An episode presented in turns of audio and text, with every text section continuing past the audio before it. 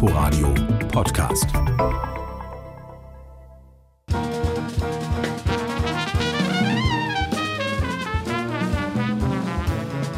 Noch einmal geht es hinunter in den unterirdischen Betonsaal. Hier wartet am letzten Festivalabend mit Dave Douglas einer der kreativsten Trompeter des Jazz.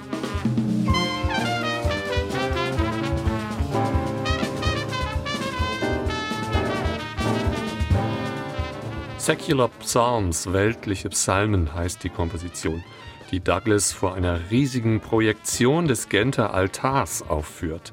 Das biblische Tryptychon, das der flämische Meister Jan van Eyck vor rund 600 Jahren gemalt hat. Was für ein Kontrast, wenn zu diesem berühmten Bild mit seinen musizierenden Engeln ein modernes Jazz-Gitarrensolo erklingt.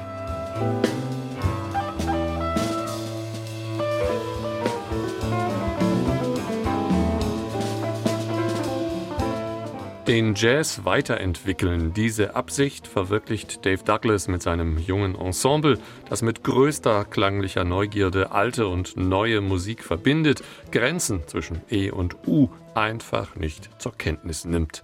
Überhaupt hat das Jazzfest in rund 20 Livekonzerten und ebenso vielen Livestreams aus aller Welt eine beeindruckende stilistische Bandbreite der improvisierten Musik gezeigt.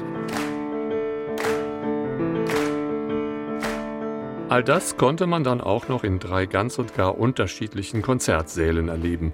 In der Betonhalle als Hauptspielort, dazu der Pierre Boulez Saal und die Gedächtniskirche. Alle drei Bühnen sind hoffentlich auch im nächsten Jahr wieder dabei.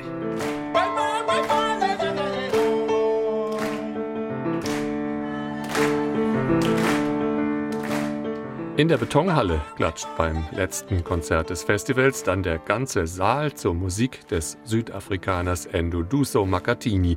Angekündigt als Pianist erfüllt er diese Erwartung mit umwerfenden Improvisationen, wird aber auch zum Sänger und aktiviert schließlich mit einfachen Mitteln im Publikum die Fähigkeit, tatkräftig ein gemeinsames musikalisches Erlebnis zu gestalten. Mehr kann sich ein Musikfestival als Höhepunkt nicht wünschen.